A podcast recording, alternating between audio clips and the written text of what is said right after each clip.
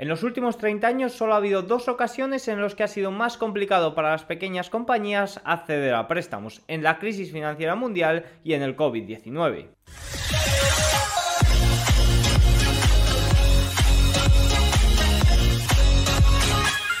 Muy buenas a todos y bienvenidos un día más al canal. Hoy es lunes 31 de julio y en este momento son las 21.15 hora española, 15.15 horario ET.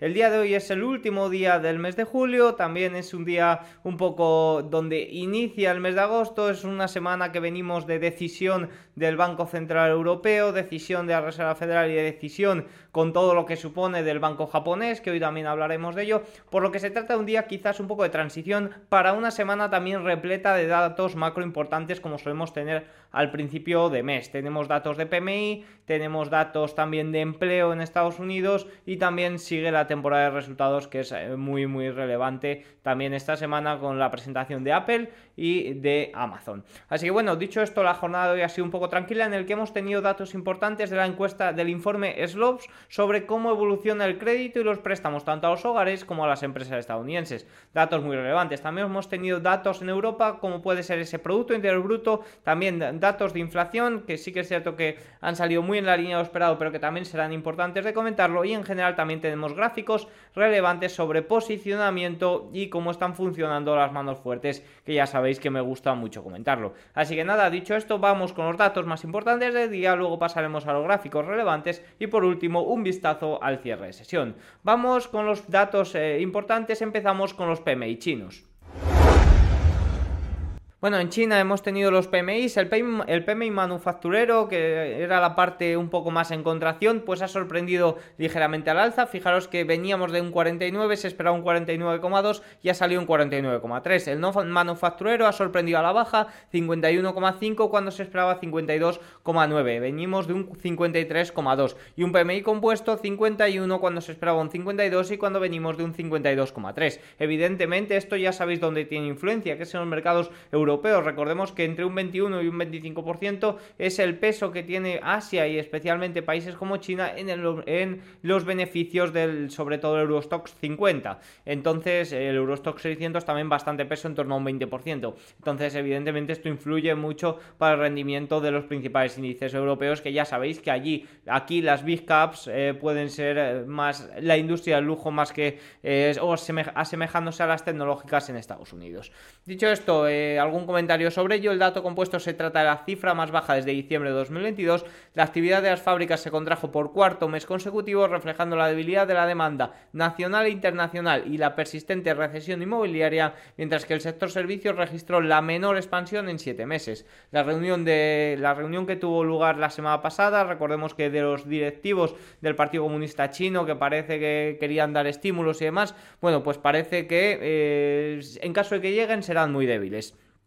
Y eh, bueno, por lo demás, aquí tenemos el gráfico, vemos como el sector servicios prácticamente desplomado desde la recuperación esta post cierres de COVID, el sector manufacturero que estaba mucho más débil y que bueno, pues trata de, resurgirse, pero de momento no es capaz. Así que sigue por debajo del nivel 50, que es contracción, y el, servicios pues que apunta también a ello. Mañana tendremos más datos eh, sobre ello. Estos son los datos oficiales, mañana tendremos unos datos privados. Ya sabéis que China no sabemos muy bien qué datos fiarnos, pero bueno, pues eh, sirven un poco para hacernos un poco la idea. Tampoco podemos ir muy, muy seguros ante los datos que nos dan. Eh. Si no nos fiamos de Estados Unidos o nos fiamos de Occidente, eh, yo me fiaría menos incluso de China. Así que bueno, dicho esto, vamos con el Producto Interior Bruto y la inflación de la eurozona. hemos tenido ambos datos en el día de hoy. El dato de inflación sí que es cierto que era el final, ya habíamos conocido el preliminar, que bueno, que ha salido más bien en la línea, pero sí que es cierto que la inflación subyacente se encalla bastante Fijaros,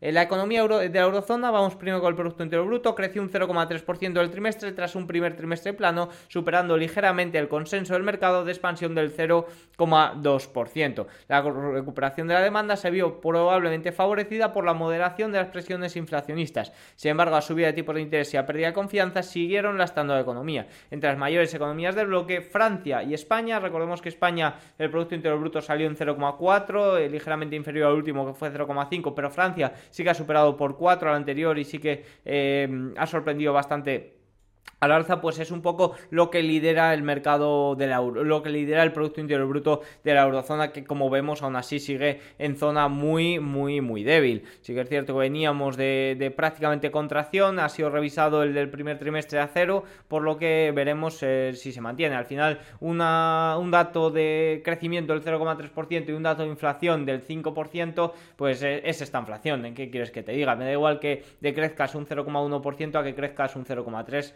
Eh, no hay apenas mucha variación. La tasa de inflación anual de la zona euro se ralentizó por tercer mes consecutivo hasta el 5,3% en julio de 2023, desde el 5,5% en junio, en línea con las previsiones. Se trata de la lectura más baja desde enero de 2022 debido a una caída de los precios de la energía y una ralentización del coste de los alimentos, el alcohol y el tabaco, y los bienes industriales no energéticos. Por otra parte, la inflación de los servicios siguió subiendo hasta el 5,6% desde el 5,4%. Problemas, es que la inflación done eh, subyacente, la inflación de los servicios, se está encallando y es ahí donde está el verdadero problema. La subyacente, fijaros que se mantuvo sin cambios en el 5,5% frente al 5,4% previsto, es decir, por encima de lo esperado. El problema está en la, en la inflación subyacente, en la inflación de servicios. La energía subió, la energía ha caído, pues ya eh, el problema de ahí se ha ido. Recordemos que cuando hubo este shock eh, de energía provocado por la Rusia, por la guerra Rusia-Ucrania, la inflación de la eurozona ya estaba por encima del 5%. Recordemos que esto fue estalló en febrero o marzo del año 2022 y ahí la inflación, fijaros que ya estaba en el 5,1-5,9%. Pues una vez acabado este shock, eh, volvemos de nuevo a esta zona de los 5,3 5,4%. Veremos cómo evoluciona en los próximos meses. Evidentemente tiene un gran peso, bueno, en Europa menos, pero en Estados Unidos tiene un gran peso el Selter que poco a poco irá lastrando el dato hacia abajo. Más datos relevantes, la exposición de los hedge funds a la renta variable china. Fijaros, en el día de ayer comentaba, no sé si en el vídeo de YouTube, pero sí que es cierto que en la newsletter de Market que mando unas horas posterior a los vídeos de YouTube y posterior al eh, cierre, que es un informe completísimo de todo lo que sucede en el día, gráficos, información de analistas y un poco todo que tras el cierre de Wall Street pues me da tiempo de recopilar.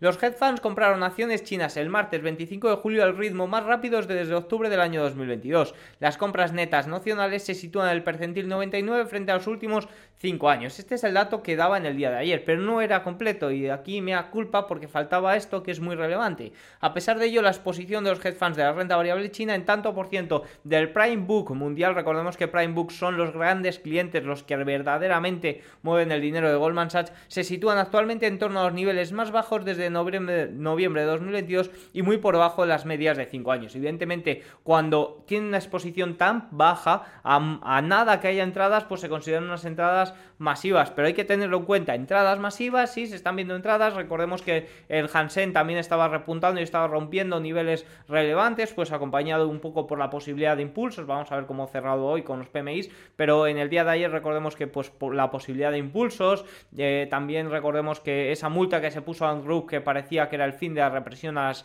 tecnológicas chinas, pues también eso animaba un poco al índice, pero recordemos que la exposición de los hedge funds de momento sigue siendo bastante, bastante baja. Más cosillas, ha presentado resultados eh, Tether, bueno, Tether no es una empresa que cotiza, pero debido a normativas de la SEC y demás, pues tiene que presentar o hacer de forma pública o ante auditorías, eh, ¿qué tiene? Pues fijaros, eh, bueno, el informe de reserva de Tether, respaldado por la firma de contadores de...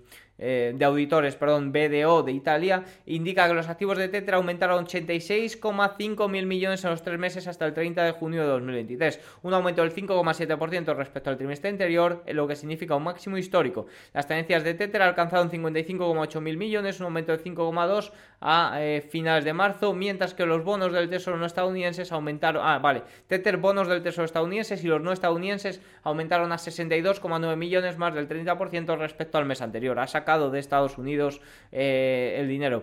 Tether también cuenta con 115 mil millones de bonos corporativos, 3,3 mil millones en metales preciosos, 1,7 mil millones en Bitcoin, 5,5 mil millones en préstamos garantizados y 2,4 mil millones en otras inversiones no especificadas. También ha dicho que ha ganado o sus ganancias operativas han sido de mil millones, eh, lo que representa un aumento del 30% respecto al trimestre interior, eh, anterior, pero no hay forma de auditar esas ganancias operativas. Así que bueno, resultados de, Tether, recordemos, no cotiza, pero la SEC les obliga a presentar sus reservas para tratar de salvaguardar un poco la liquidez que tenga la compañía. Más puntos importantes, el índice manufacturero de la Fed de Texas eh, ha caído a niveles eh, no vistos desde la crisis del petróleo. Bueno, ha caído un número de veces consecutivas que son 15 desde eh, niveles no vistos de o caídas consecutivas no vistas desde 2014. Fijaros, se contrajo por decimoquinto mes consecutivo, eso marca el periodo más largo de contracción desde la caída del petróleo a finales de 2014, desde que la caída del petróleo a finales de 2014 causó una recesión petrolera en el estado de Lone Star y el índice se contrajo durante 18 meses consecutivos desde enero de 2015 hasta junio de 2016. Eh, estado Lone Star, eh, estado de Texas. Por otra parte, los índices de utilización de la capacidad de los envíos manufactureros en territorio negativo mostraron cierta mejora situándose en menos 2,4 respecto a menos 2,2 respectivamente como dato positivo. Pero en realidad fijaros que llevan 15 meses consecutivos de contracción en las manufacturas de la Fed del estado de Texas y esto en general eh, es un poco eh, a lo que va ligado también a los datos de PMI estadounidenses. Mañana conoceremos ese ISM manufacturero, que recordemos por debajo 45 es un indicador bastante claro de eh, recesión, pero que se encuentran en general los mundiales, ya hemos visto incluso el de China, en una contracción bastante fuerte. En estos momentos, como tiene mayor peso el sector de los servicios, pues la economía se va salvaguardando y el PMI compuesto también, pero evidentemente las manufacturas es una parte muy importante y es un indicador bastante adelantado de cómo va la economía. Por otro lado, y ya por último, el informe SLOS, la encuesta de opinión de los oficiales de préstamos senior sobre prácticas de préstamos bancarios, que es un informe que se ha hecho muy famoso a raíz de la crisis bancaria del año, del, año del mes de marzo. Entonces, pues nos gusta un poco seguir cómo va, eh, cómo va la evolución de los préstamos, el endurecimiento crediticio y demás. Y evidentemente, con una subida de tipos de 525 puntos básicos en prácticamente 15 eh, meses, pues el endurecimiento crediticio es bastante, bastante fuerte. Fijaros, los encuestados, eh, respecto a los préstamos a empresas eh, pequeñas y medianas, los encuestados informaron estándares más estrictos y una demanda más débil para los préstamos comerciales e industriales. Los bancos también informaron estándares más estrictos y una demanda más débil para todas las categorías de préstamos inmobiliarios comerciales. Fijaros, solo ha habido dos momentos en los que ha sido más difícil obtener un préstamo para las pequeñas empresas en, en las últimas tres décadas. El colapso del COVID y la crisis financiera mundial que fue en el año 2008, 2012, 2010, vamos a poner por aquí. Fijaros eh, dónde está, eh, fijaros que lo tenemos aquí en rojo, tenemos eh, más en rojo evidentemente la crisis del COVID y luego ya tenemos la crisis financiera mundial. En los últimos 30 años nunca ha estado tan, tan, tan bajo. Entonces esto muestra la dificultad que tienen las empresas para acceder a préstamos. ¿Por qué? Porque los bancos se están salvaguardando ante el aumento de morosidad que se espera. Ya hemos visto cómo las reservas bancarias aumentan también esperando eso. De ahí también el problema de los bancos regionales y todo lo que deriva que veremos ahora a partir de septiembre si no va a más. Habrá que monitorizarlo porque septiembre y marzo son los meses donde puede haber problemas. Pero bueno, dicho esto, eh, muestra un poco la dificultad que tienen las compañías. Ya hemos visto cómo la cesta de valores, por ejemplo, de valores que no tenían eh, beneficios, había caído considerablemente y últimamente ha repuntado considerablemente también debido al cierre de cortos. No porque estén entrando largos, sino por el cierre de cortos debido a la cantidad de cortos de los head funds que había. Entonces, eh, bueno, pues es que muestra un poco la situación que hay. Recordemos que eh, las quiebras de las empresas medianas en Estados Unidos están en niveles máximos desde el año 2010 y evidentemente una de las fuentes eh, por la que estas compañías podrían sobrevivir era accediendo al crédito para tratar de salvaguardarse los problemas ahora y posponerlos eh, o tratar de salir adelante y pagarlo a futuro, pero vemos como eso se está endureciendo a niveles nunca vistos. Más cosillas de los hogares, los bancos informaron que los estándares al préstamo se endurecieron en todas las categorías de préstamos inmobiliarios residenciales, especialmente para los que no son gubernamentales y elegibles para empresas eh, patrocinadas por el gobierno. Los bancos informaron estándares más estrictos y una demanda más débil de las líneas de crédito con garantía hipotecaria y las normas más estrictas para todas las categorías de préstamos del consumo. La demanda se debilitó para los préstamos para automóviles y otros préstamos al consumo mientras que se mantuvo básicamente sin cambios para los préstamos en las tarjetas de crédito. Recordemos que los préstamos al consumo para los hogares y para los estadounidenses estaban en máximos y es algo que ya veníamos comentando, con una deuda de las tarjetas de con un tipo de interés de las tarjetas de crédito por encima del 22%, está ahora una auténtica locura. Ya vemos cómo se está frenando y ahora el problema vendrá para los hogares cuando no el exceso de ahorro se esté agotando, la tasa de ahorro, como vimos en el vídeo de ayer, esté cada vez más baja, no tengan acceso a préstamos, eh, se eliminen las ayudas COVID, por ejemplo, con el reinicio de pagos estudiantiles, ahí es cuando vendrá el problema. Pero ya estamos viendo cómo el endurecimiento crediticio está afectando a empresas y hogares. Dicho esto, vamos con los gráficos más importantes del día. A nivel macro nos damos cuenta que la economía de la eurozona no tiene margen para más, eh, aunque veamos como la inflación subyacente y la inflación de los servicios sigue encallada y habría que hacer algo para tratar de paliarla, vemos como la economía en sí no da para más. Fijaros, el Producto Interior Bruto de Italia se contrajo un 0,3 en el segundo trimestre del año 2023 con respecto al trimestre anterior. Recordemos que en el último trimestre la economía italiana fue un poco la que impulsó la economía de la eurozona con un aumento del 0,6%. Vemos como esto se ha vuelto en contra. Continúa la tendencia deflacionista en Europa. Curiosamente, la contribución de la vivienda ha pasado de más de 4 puntos porcentuales en su punto álgido a poco más de 0,5 puntos porcentuales en la actualidad. Recordemos, esto es lo que comentaba en su día. La vivienda ha tenido mucho que ver, pero fijaros como tenemos aquí en azul los restaurantes, en morado eh, la alimentación, en eh, naranja eh, la, vivienda y en eh, eh, azul el transporte. Y esto es la energía que evidentemente tuvo un gran peso en su día y cada vez ya va más. Fijaros cómo transporte no. Aquí esta esta es la que tuvo bastante bastante peso y ya cada vez tiene menos peso que es la energía. Más puntos importantes. Una de las principales razones por la que los precios de las materias primas subieron tan bruscamente tras el shock de demanda provocado por la pandemia y el estímulo fue la escasez de inversiones en materias primas. La falta de inversión en la oferta sigue siendo un problema crítico. Esto ya lo hemos comentado en varias ocasiones y de hecho me gustaría hacer un episodio especial sobre la energía, a ver si puedo contar con, algún especialista.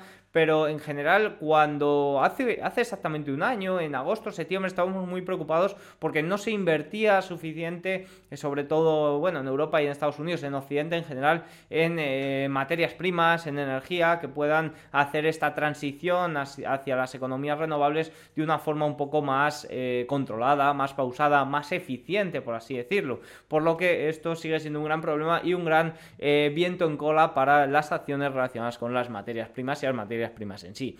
Más cosillas, las estimaciones varían en cuanto al nivel de exceso de ahorro de los hogares, pero siguen teniendo una tendencia a la baja. Lo que nos quiere decir este estos gráficos es que eh, varían un poco las estimaciones en función de las casas de análisis y los investigadores, pero en todas coincide que está a la baja para los próximos trimestres, para los próximos meses, bueno, incluso podríamos decir para las próximas semanas, meses y trimestres. En todas tienden a que el ahorro de los hogares se va a agotar y no va a tardar demasiado. Más punto importante, las condiciones financieras de la zona euro están cerca de los niveles más estrictos de desde la gran crisis eh, mundial que fue en el año 2008.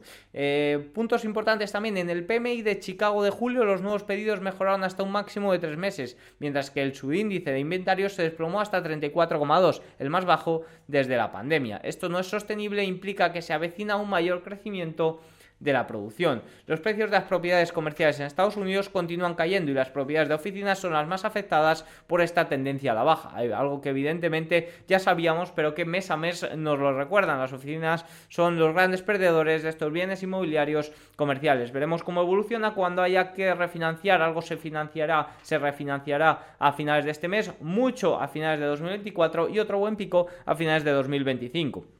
Más puntos importantes. Es probable que la morosidad aumente en los próximos dos años debido a los altos tipos de interés. Mientras que en 2023 los vencimientos de deuda son limitados, la preocupación por la refinanciación aumenta significativamente a partir de 2024. Justo lo que acabo de comentar y no recordaba que tenía este gráfico aquí. Esto podría provocar un fuerte aumento de las tasas de impago. Es lo que vengo comentando en todo el vídeo. Al final ya hemos visto como los resultados empresariales de los grandes bancos se provisionaba para mayores aumentos de la morosidad. Estamos viendo cómo se están dejando de dar créditos simplemente por ello. Y también estamos viendo cómo cuando haya refinanciaciones puede haber eh, mayores tasas de morosidad. Recordemos, para este año vence muy poco, 2024 un buen pico y a partir de ahí eh, buenos picos a final de cada año. Hay un total de 45 millones de personas con préstamos estudiantiles y el pago mensual medio de estos préstamos ronda los 200 dólares. Recordemos que había una estimación que, el que 25 millones tendrían que pagar entre 350 y 390 dólares. Así que recaudar los pagos de los préstamos estudiantiles en octubre restará unos 9.000 millones de dólares del gasto de los consumidores cada mes o unos 100.000 millones al año. Veremos cómo evoluciona todo esto, los préstamos estudiantiles, que la verdad que pinta bastante, bastante mal. Y por último, un gráfico muy relevante con respecto a la situación de, de la eurozona y del Producto Interior Bruto que hemos conocido en el día de hoy. Fijaros, solo dos economías avanzadas no han recuperado su nivel de producción anterior a la pandemia del segundo trimestre de este año, Reino Unido y eh, República Checa. La recuperación de Estados Unidos ha sido otro nivel, mientras que Irlanda sigue distorsionando los resultados de eurozona. Fijaros el, dato de la eurozona, como se encuentra aquí en azul, y vemos como el dato de la eurozona sin Irlanda estaría mucho, mucho más bajo de lo que se encuentra. Vemos como USA, Suiza, la eurozona, Francia, Italia por encima, justo pegados a eurozona, eh, Alemania y España que superan en los niveles previos a la pandemia por muy poco, República Checa un gran lastre y eh, Reino Unido también un gran lastre o sea, un gran lastreno por debajo de los niveles previos a la pandemia. Pero es relevante sobre todo el dato de la eurozona, quitando Irlanda, que estaría bastante más abajo. Eh, por último, algunos comentarios más relacionados con los mercados y con las acciones globales. Estamos a punto de entrar en los dos peores meses para el S&P 500 basándonos en los rendimientos medios de las últimas tres décadas. Durante este periodo el S&P 500 ha bajado un 0,2% de media en agosto y un 0,4% de media en eh, septiembre. Los fondos corporativos rinden ahora solo un 0,12% por encima del tipo de los fondos federales. Este es el nivel más bajo desde 2007, antes de la crisis financiera mundial. Cada vez que los diferenciales de crédito se situaban a niveles históricamente bajos, se producía un escenario de aterrizaje forzoso. Y es que hay muchos datos así. La pregunta es, ¿será esta vez diferente? Pues según los datos, no tiene por qué ser diferente. Y ante esto es la pregunta que siempre nos hacemos, ¿por qué es diferente? Bueno, pues espero hacer para esta semana un vídeo de especial no recesión lo hago cada año, lo hago cada mes, eh, controlando los datos mensuales y en este la explicación será por qué todavía no estamos en recesión. Así que espero tenerlo para el sábado en un vídeo especial de fin de semana. Pero bueno, eh, en resumen, el spoiler es que ya lo hemos comentado varias veces. Liquidez, las empresas aprovisionaron bien eh, cogiendo financiación a, financiación a tipos bajos y el problema vendrá cuando vengan refinanciaciones, inyecciones de liquidez y lo repito, inyecciones de liquidez. ¿Qué, sucedería si cuando en la crisis bancaria no se hubiera inyectado liquidez, no se hubiera eh, recuperado, no se hubiera salvado a esos bancos? ¿Qué hubiera pasado? Bueno, pues ahí es donde está la pregunta que deberíamos hacernos. Recuerdo, eh, vamos, como os he dicho, ya lo comentaré en un vídeo especial este fin de semana. La confianza de la renta variable estadounidense ha alcanzado máximos de varios años, tras haber llegado a mínimos de varios años a finales del año pasado. Los términos inteligencia artificial se han pronunciado 827 veces, 827 veces en 76 llamadas de un total de 221 realizadas en las últimas semanas. Eso equivale a 3,7 menciones por llamada, más del doble de las que se hacían en el trimestre pasado. Y esto es algo que comentábamos el otro día en un directo de la madriguera económica y es eh, la, mayoría de tesis de inversión de las empresas hace justo un año, en el segundo trimestre del año 2022, no se mencionaba la inteligencia artificial. Muchas de las tesis que tenían los inversores no eh, incluían inteligencia artificial. Es, algo que ha sorprendido mucho y que ahora muchos defienden como, bueno, la inteligencia artificial, el futuro, a mí me parece como lo fue el futuro del metaverso, que incluso Facebook cambió eh, de nombre, la minería cripto, el gaming, que sí, que siguen ahí, el gaming sigue ahí, la minería cripto sigue ahí, las criptomonedas siguen ahí, el blockchain sigue ahí, el metaverso sigue ahí y seguirá ahí y evolucionará y la inteligencia artificial sigue ahí, pero a corto plazo no da los rendimientos, no da, eh, no da los beneficios esperados eh, que se están descontando con la valoración de las compañías. Más puntos importantes. Una vez más, los cortos fueron eh, incinerados y levantaron todo un pánico ciego de cobertura corta. La cobertura, eh, la cobertura corta nacional acumulada en junio y julio combinados ya supera la actividad vista en octubre noviembre de 2022 y está camino de ser la mayor de 2016. A ver, que es que Goldman Sachs eh, Prime Book te escribe como te escribe y la traducción es un poco corta, pero en realidad lo que nos quiere decir es que el cierre de cortos masivo de los meses de junio y julio está a niveles prácticamente no vistos, a niveles récord. Fijaros que la mayor desde el año 2016. Dicho esto, vamos con el cierre de sesión.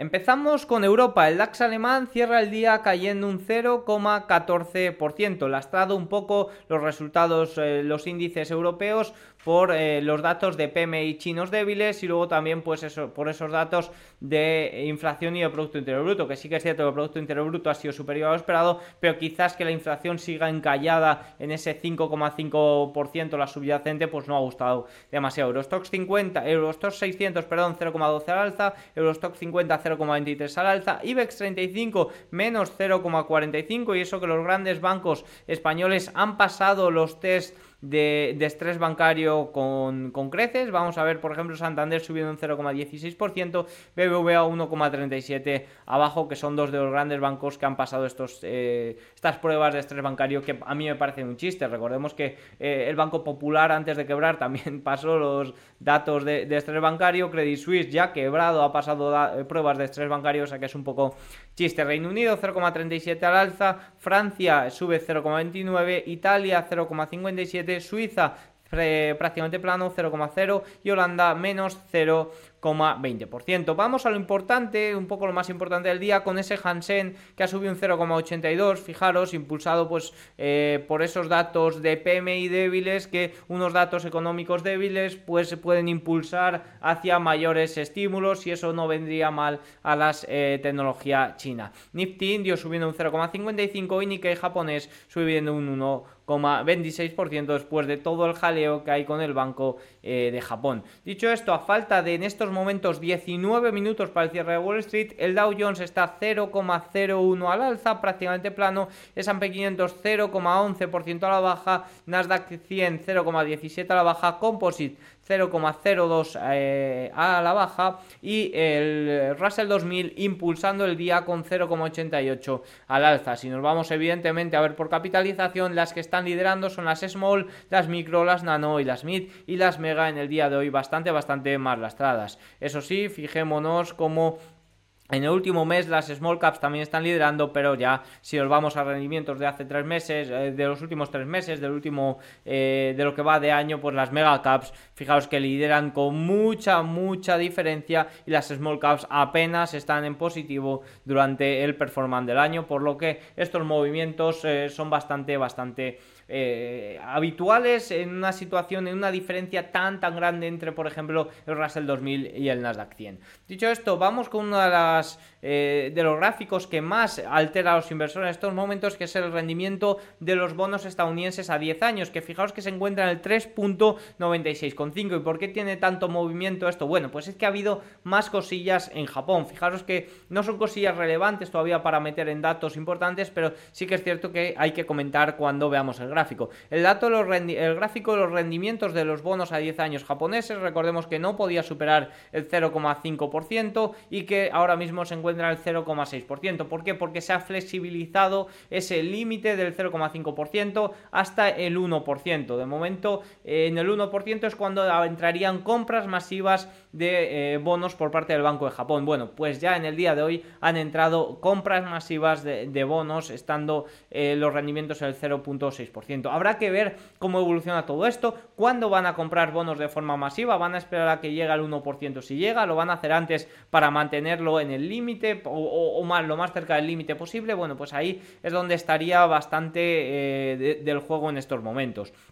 El VIX repuntando un 2,47%, el West Texas subiendo un 1,49%, amenazando la zona de los 81-82 dólares, que es una zona muy importante, y es que hemos tenido datos de inventarios, datos de la oferta de petróleo y, ha, ha, habido una gran reducción, sobre todo por parte de Arabia Saudita. Si nos vamos a sectores de las compañías, que ya hemos visto que el petróleo está siendo bastante impulsado, la energía evidentemente está siendo el mejor sector.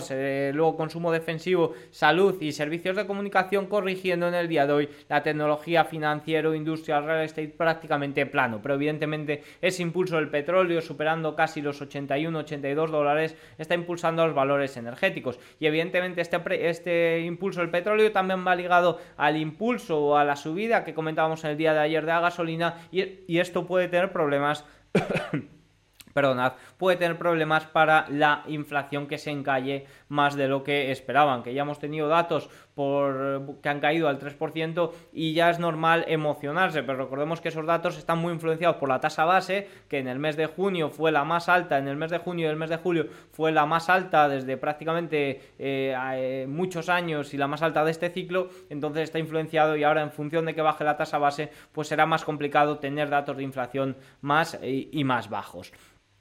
Seguimos comentando y tenemos, por ejemplo, el, oro en el día de hoy que está subiendo un 0,3% frente al dólar y es que el dólar también está viéndose impulsado un 0,24%, pero evidentemente donde más movimiento hay en el día es el dólar contra el yen japonés. El yen japonés, eh, debido a la compra de bonos, pues eh, ha retrocedido y el eh, dólar está subiendo en estos momentos un 0,79 frente a ello. Ya he dicho que ha habido compras de bonos masivas que eh, lo que hacen es eh, debilitar al yen japonés para tratar de tumbar el rendimiento de los bonos a 10 años a la baja. Como he comentado y podéis ver el vídeo especial de, rendimiento, de lo que está sucediendo en Japón, el apaño a medias que han hecho desde por parte del Banco de Japón no ayuda para frenar la inflación, que en realidad es el gran problema que tiene el país, la inflación subyacente en este caso en el 4%, y lo que provoca es mucha tensión en el yen y mucha tensión también en los bonos eh, japoneses.